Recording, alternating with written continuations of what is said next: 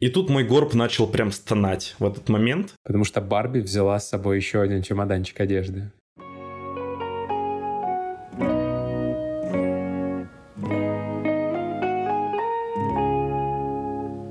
Привет! Это Папкаст. Место, где папы делятся историями о жизни в семье и выживании с детьми. Меня зовут Раш, и у меня есть сын Лука. А я Артем. Я никогда не хотел стать отцом, но сейчас у меня аж двое детей, и нам пришлось переехать в другую страну. Да уж. То есть, как бы так получилось, что одновременно с тем, как у тебя в жизни появилось двое детей, у тебя еще и появилась другая страна. То есть ты любишь пожестче, чтобы, если уж тяжело, то прям очень тяжело, чтобы было. Да. В связи с тем, что половина нашего попкаста находится в России, мы не можем до конца называть вещи своими именами и озвучивать все свои позиции. Поэтому я скажу просто и кратко. В связи с текущей тяжелой геополитической обстановкой мы приняли решение переехать из России, и 10 марта мы оказались в Грузии. Грузия очень неочевидный вариант. Как будто бы это не первый в списке стран, который я бы посчитал child-friendly. Тут вопрос был не то, что в child-friendly. Решение пришлось принимать достаточно быстро, и список стран стремительно сокращался, плюс мы берем все-таки то, что у нас был не супер какой-то прям доход большой, чтобы ехать, я не знаю, в Таиланд, Дубай, куда-либо еще. По факту стран, открытых на тот момент и лояльных, было не так много. Это Армения, Грузия, Турция. Мы выбирали страну с близкой культурой относительно, относительно дешевую для жизни. Но, забегая вперед, скажу, что поначалу это было абсолютно не так. И самый главный плюс, на самом деле, который многие не замечают, это то, что ты в Грузии можешь находиться легально на протяжении 360 дней в году без какой-то регистрации, без вида на жительство и тому подобного. Практически весь год ты просто по загранпаспорту там находишься. У меня к тебе два вопроса про тебя, прежде чем мы перейдем к детям. Это же все-таки папкаст, и мы будем говорить о детях здесь много. Но скажи мне вот что. Первое. Сложно ли было принять это решение? И второе, кто взял на себя финальную точку? Решение, безусловно, было сложно принять, но, как я уже ранее говорил, для меня это был момент, к которому я, наверное, готовился всю свою сознательную жизнь. Понятно, не та страна, но для меня было сильно легче. Оля, моя девушка, занимается в том числе и политическими подкастами, поэтому тут основная причина была в ней. Финальный пуш такой давал я. То есть это постоянные пинки по покупке билетов и подготовке это было, получается, какое-то взвешенное решение или ты уже о чем-то пожалел? Слушай, да не было такого взвешенного решения все равно. В те моменты это все делалось на полупанике. Но я говорю, у меня трезвое мышление было всегда на этот счет, и внутренняя подготовка была всегда. То есть это представь какую-нибудь тренировку пожарных, которые там постоянно тренируются, тренируются, тренируются, но на пожар не выезжают, а потом просто в один момент случается резкий пожар, а ты понимаешь, что ты к этому готов. Да, ты боишься огня. Да, ты боишься, что там на тебя перекрытия какие-то упадут. Но ты уже понимаешь, что ты к этому готов. Поэтому мне было, безусловно, легче. Выходит, что если мы с тобой сегодня говорим об эмиграции, то вот этот пункт про то, как продумать, как выбрать страну, он здесь, наверное, у нас с тобой провисает. Мы не можем с тобой говорить, как продумать, потому что это был действительно десант такой в Грузию. Выбора-то не очень много. Соответственно, такого research а тоже не очень много проводилось. Вот и все. Мы и осознавали, что очень много людей переедет. И как это и получилось, мы здесь с кучей людей познакомились ВКонтакте. Знаешь, когда хочется переезжать куда-то, и когда я думаю об эмиграции, у меня встает первый вопрос. А дорого? Хватит мне моих денег, чтобы туда переехать?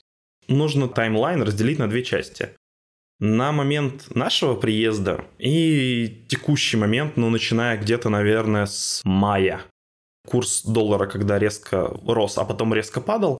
Когда мы сюда приехали, цены были очень большие, прям практически как будто ты в Дубай переехал. Пачка гречки, такая, причем не самая большая и не самая крутая, стоила там больше 230 рублей, я думаю. Ну, это тоже еще момент такой, что мы приехали же сначала без подготовленной квартиры, без всего, то есть мы приехали просто по букингу и жили первые там 7-10 дней в центре города, где, естественно, цены дороже, чем в спальном районе, где мы живем сейчас.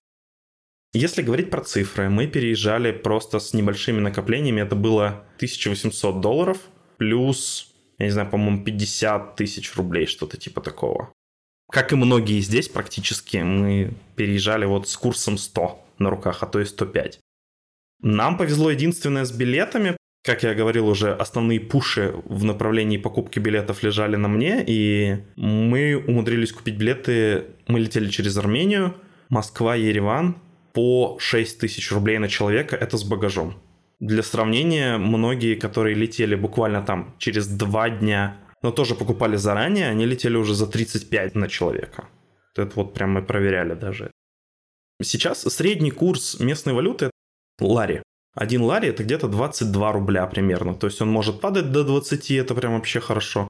Может где-то 23-24 колебаться. Когда мы приехали, один лари был 40, 41, 42. То есть, представляете, курс упал почти в два раза.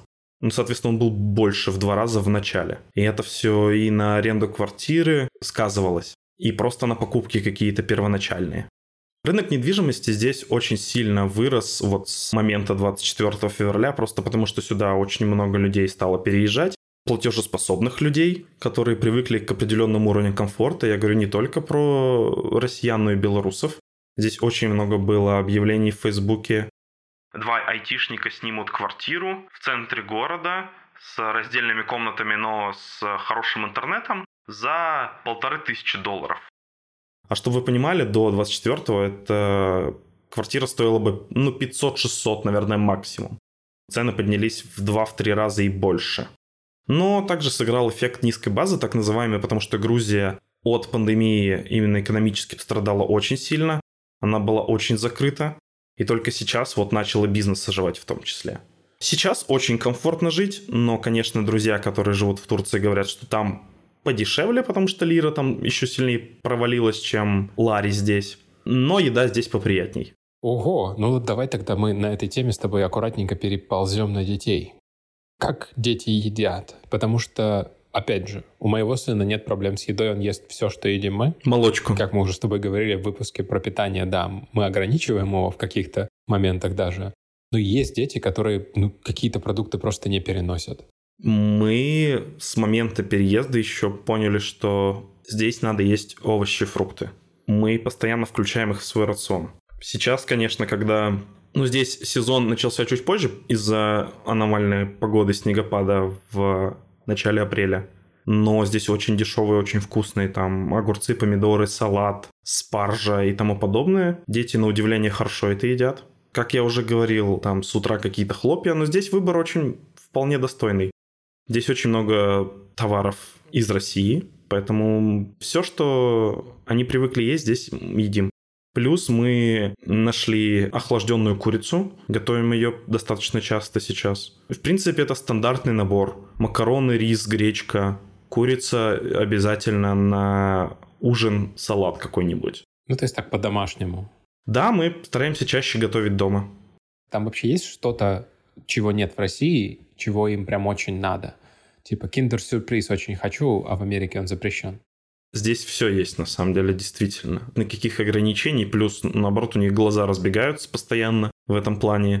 Не только вкусняшки, игрушки, все тоже есть. Единственное, что не хватает иногда, знаешь, такого вот из серии «Я вот хотел вот дедушкин суп», там вот такое вот, mm. и все. Mm. Да. Но это настолько редко, это больше такая ностальгия скорее. Подкасты. Я думаю, что мой ребенок в первую очередь будет ностальгировать по своим игрушкам. Ну, то есть он сейчас очень маленький, у него с социальными связями все как-то расплывчато. Ему три с небольшим, поэтому он еще не особо кому-то привязался, у него еще нет друзей, таких, что прям закадычных. Но вот игрушки — это то, с чем он проводит большую часть своего времени. И я как бы представляю, но понимаю, насколько это сложно, когда ты переезжаешь без трех-четырех ящиков игрушек. Как вы этот момент обошли? Мы переехали с одним ящиком игрушек, это был отдельный чемодан. Я не знал этого, потому что мы выезжали с двух разных точек. Оля с девочками выезжала из Екатеринбурга, я выезжал из Твери, и мы в Москве уже на общем самолете потом улетели. И только ближе к границе грузинской я начал задавать вопрос, а что там еще в одном чемодане? Ну, там игрушки. И тут мой горб начал прям стонать в этот момент. No, God, please, no! No! No! Вот, я был удивлен. Потому что Барби взяла с собой еще один чемоданчик одежды. Ну, видишь, на тот момент я просто не привык еще с ними жить и не учитывал их хотелки, как сейчас. Дальше нас выручает сервис, который здесь уже развивается. Ну, много же людей переехало. И многие люди переехали даже с меньшим количеством вещей, чем у нас. И существуют челноки, которые этим, в принципе, зарабатывают. Мы познакомились с грузином, он живет в Екатеринбурге, и он на постоянной основе гоняет из Екатеринбурга в Грузию. На машине? Да, на машине. На своей, причем легковой обычная машина какая-то. Ну, не что-то грузовое. Причем в экстра темпе, в таком, там, за два дня туда, там пару дней отдыхает и возвращается обратно. И как он объяснял, он занимается этим достаточно давно, и если раньше он сам себе попутчиков искал в том же Блаблакаре, посылки он искал на Авито, допустим, на каких-то досках объявлений, то сейчас с резким увеличением количества мигрантов в Грузии, и так мы перевезли, я не знаю, сколько уже, раза три-четыре мы к нему обращались, и в каждых посылках были игрушки. О, хорошо, к этому я морально готов. Давай тогда еще кое-что привезем с собой. У меня в голове такое понятие, что ребенку в новой стране будет тяжело в первую очередь с языком, и что будет он общаться только с тобой. Я, как преподаватель английского, знаю, что в целом, как только ты выбросишь ребенка в среду, он начнет язык впитывать просто потому, что у него не будет выбора и потому, что это ему проще, чем взрослому сделать. Плюс у детей такая более благоприятная среда, да, все-таки там рабочий коллектив, он не такой тесный, как коллектив детского сада и школы. Поэтому давай два вопроса в одном. Что со школой, что с детским садиком и что с языком? Мира ходит в детский сад, но так совпало, что там только грузины были. И воспитательница, которая знала не так много на русском. И неожиданно вполне все нормально происходит. Дети младшего возраста, ты же сам знаешь, как коммуницируют чаще всего жестами, им не нужно особо никаких указаний давать друг другу, кроме как пошли за мной и все, и показывать движением. Они и так друг друга поймут. С э, школой сложнее. Здесь мало классов на русском языке. Есть школы на английском, их достаточно много. Но тут у нас все-таки встал вопрос в том, что а потянет ли? Плюс, пока мы об этом думали, пока мы вот решали, у нас был острый вопрос с тем, поедут ли девочки все-таки на каникулы домой мы, в принципе, упустили кучу, наверное, уже возможностей с тем, чтобы нормально вот записаться. Потому что по отзывам наших знакомых друзей там все записывались еще в июне. Даже несмотря на то, что там может быть вполне fair price. Но в самой дорогой школе, я знаю, обучение стоит 6-7 тысяч долларов в год. Да. Это 500 долларов в месяц где-то. 500 Ну, ты считай не на 12 все-таки, а на 9, наверное. Ну, тем более, да. У-у-у в русские не успели, в английские пока думали, потянем или не потянем не по деньгам, а по языку. Потому что Аня все-таки, ну это нормально, но имеет свойство прям нервничать и бросать на полпути дело. А ты же сам понимаешь, со школой так не получится. И надо подготавливать серьезно. Я как препод тебе не могу сказать однозначного ответа, потому что с одной стороны, ребенок может ассимилироваться и впитать в себя вот всю эту языковую среду, когда с ней говорят только по-английски, а с другой он может закрыться и сказать, нафиг мне вообще эта школа не нужна. Тут тоже надо смотреть на каждого уникального ребенка. Ну и подготавливать его не только по языковому, но и по психологическому аспекту. Ну вот мы про это и думали, на самом деле, что встанет такой вопрос. Все-таки мы знаем, с чем имеем дело, и мы серьезно рассматривали такую возможность. Поэтому сейчас мы обратили свой взор на онлайн-обучение. Плюс, слава богу, и пандемия в том числе дала большой простор для этого. Есть э, онлайн-школы. Отзывы те, что я читал, прям действительно хорошие. А другой момент в том, что у нас Аня и так целыми днями сидит дома. И мы бы хотели действительно не только для просто физической активности, но и, безусловно, для ассимиляции, для друзей, хотели бы, чтобы она пошла просто в какую-то школу. Здесь был вариант с таким типа детским коворкингом, куда могут родители отправлять детей, как раз которые находятся на онлайн-обучении. Но цена что-то очень была кусачая, и не факт, что там все заявленное было бы в реальности, там цена была от 25 тысяч в месяц это мы не берем обучение онлайн. То есть в общей сложности это доходило бы ну, до 40 тысяч в месяц на ребенка на одного. Ты говоришь, что все про деньги, деньги, деньги. Расскажи мне со стороны ребенка. Он пока еще не знает, что такое деньги. Расскажи мне, как вообще ребенок коммуницирует с другими детьми? Потому что это вот сейчас для ребенка это самое важное. И в школе лично я считаю, что в школе самое важное это в первую очередь общение и коммуникация, а образование — это, ну, как бы классно, но если нет выстроенного взаимодействия между детьми, то и никакой учебы не получится. Что касательно мира, тут все достаточно просто. Это детский сад, плюс, когда они гуляют на площадке, там мира тоже не стесняется кому-то подойти, даже если не понимает языка, вполне нормально объяснит, плюс у нее такой характер, как бы «пошли за мной», и все. Делаем, что я говорю. Что касается Ани, здесь мы переходим к плюсам того, что у нас есть интернет и есть гаджеты. Она в основном общается со своими друзьями постоянно, вот там в играх из России общается с друзьями со своими из Екатеринбурга. То есть здесь с местными была пара попыток, то есть на каких-то вот э, совместных мероприятиях знакомилась, да. Она была в лагере, мы ее отправляли в лагерь, как я уже говорил, на две недели. Там очень хорошо она провела время. И здесь парочка девочек было, с которыми она где-то там познакомилась на площадке, либо на аттракционах. Вроде как они поддерживают общение. Сейчас они уедут в Россию на несколько недель на каникулы. Посмотрим, что из этого будет дальше. А ты сам, как папка, ладно, окей, не папка, ты не любишь это, но ты сам как опекун ребенка общаешься с другими опекунами? Вот эти неловкие разговоры есть у песочницы из разряда?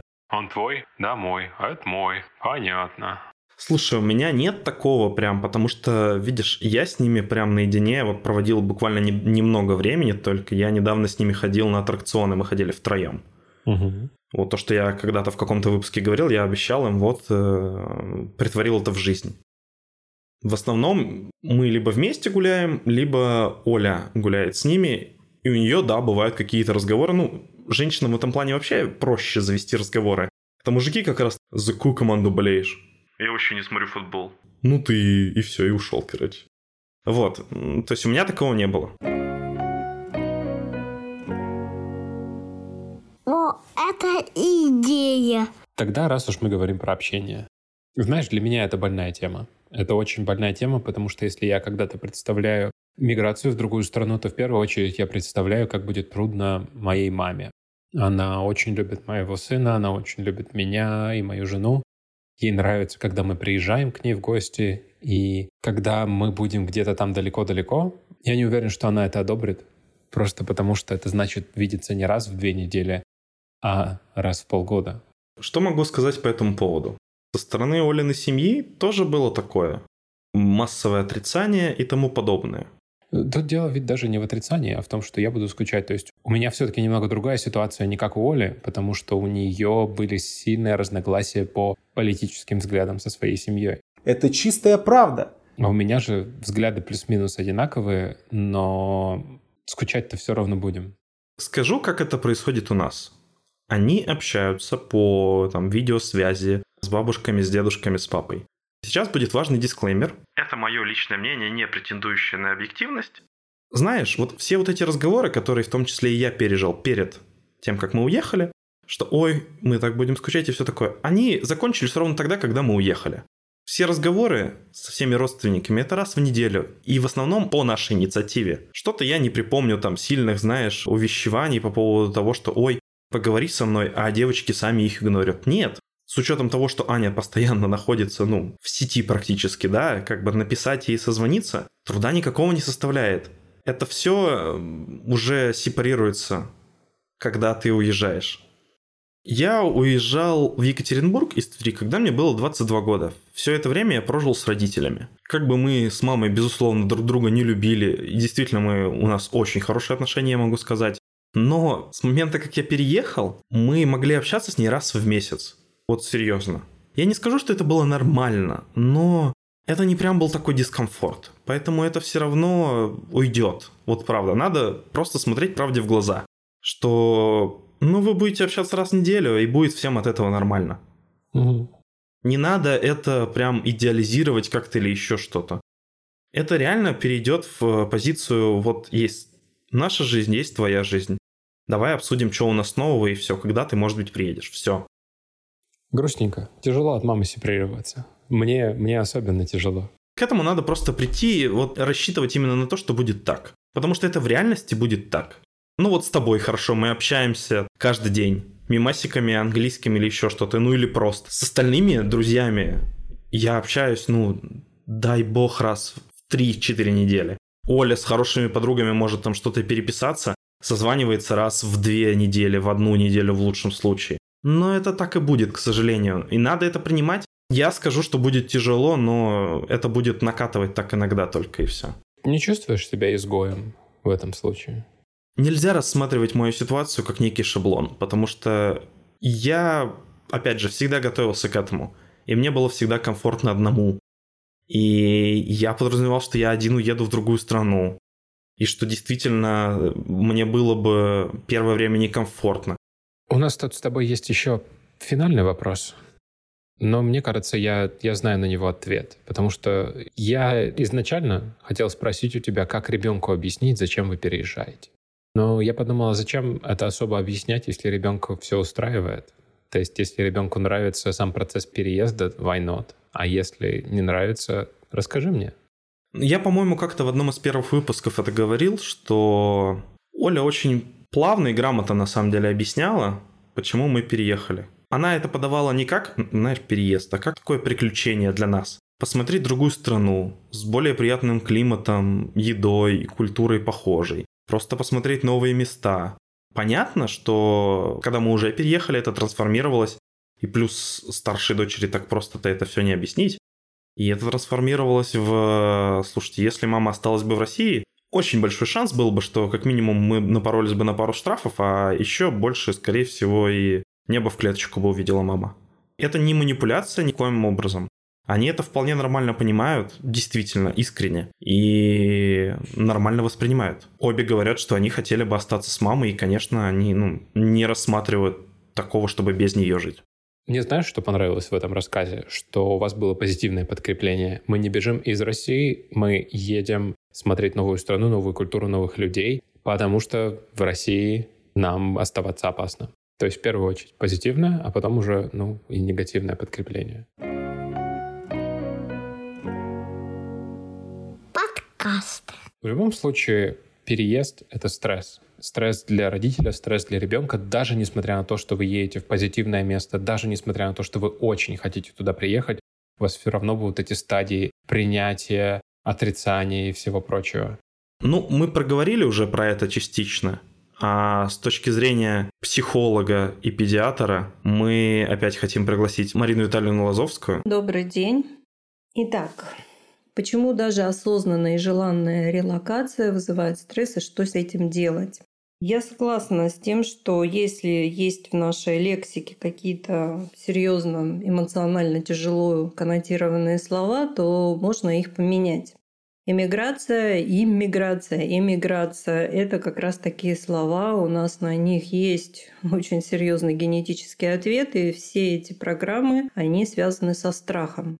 Потому что от хорошей жизни, как говорится, такие вещи не делаются. Но с приходом искусственного интеллекта, когда люди стали жить где хотят и работать с любого места на планете Земля, где есть связь, стали называть это релокация. То есть это как будто бы по своей воле перемещение. Да, иммиграция – это не по своей воле, а релокация по своей воле. Но, как говорится, наши гены ты не особо и обманешь. Поэтому, как ни называй, стресс остается стрессом. Так почему это стресс?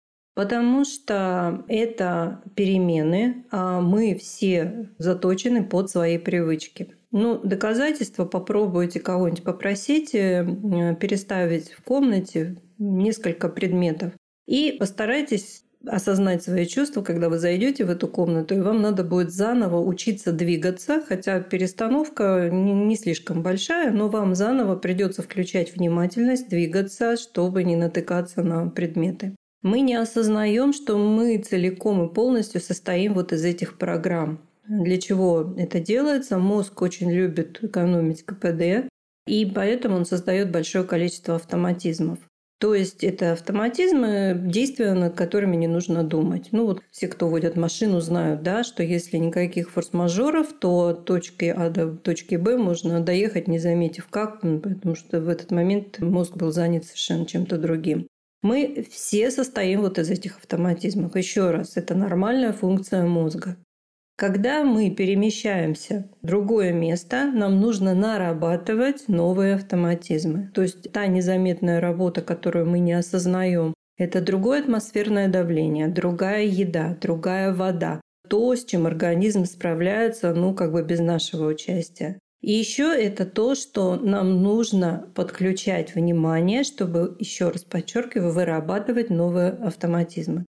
Для мозга, для психики это стресс, это сплошные когнитивные диссонансы.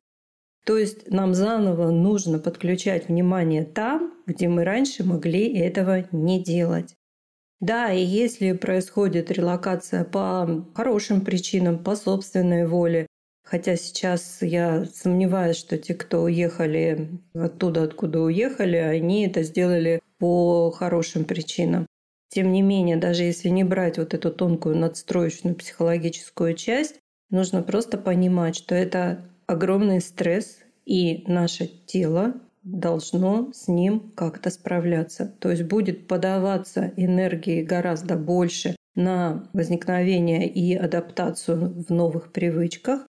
И как врач должна прямо указать специально, что для детей это тоже большой стресс потому что другая вода, другая еда – это нагрузка для микробиоты, микробиом кишечника. И кишечник, когда там меняются микробиотические связи э, из-за другой воды и другой пищи, тоже забирает на себя очень много энергии. Пищеварительный тракт – это одна из самых энергоемких систем, ну, мы это знаем, да, что есть люди, которые после сильного волнения у них послабляется кишечник. Почему? Потому что пока они находились вот в этом вот эмоциональном захвате, кишечник и пищеварительный тракт был отключен, вот как холодильник отключен от энергии. А когда он включается, он начинает очень интенсивно работать, и это вызывает определенные изменения в подачи, опять же, энергии на другие нужды и процессы, которые должны идти в организме параллельно. И желаю вам успешной адаптации в вашей релокации. Всего хорошего, до свидания. Вот мы услышали комментарий от Марины Витальевны Лазовской. Раш, а ты когда-то заикался, что ты тоже планировал переезжать. Что с этими мыслями сейчас? Что, может быть, тормозит этот процесс? Или, может быть, ты уже передумал? Знаешь, у меня все это волнами. И с конца февраля, разумеется, вот эти вот настроения приходят и уходят. Были моменты, когда надо бежать, хотелось бежать поскорее, были моменты, когда надо успокаиваться. У меня всегда была взвешенная позиция. Я хочу бежать не от, а бежать за. И пока что я не нашел себя это за. Но сейчас у меня в голове вот такая мысль крутится. У меня за окном голубое небо и такие легкие облака. На улице плюс 24 градуса и все зеленое трава, деревья, несмотря на то, что я живу на Урале, в суровом, прокуренном заводами городе.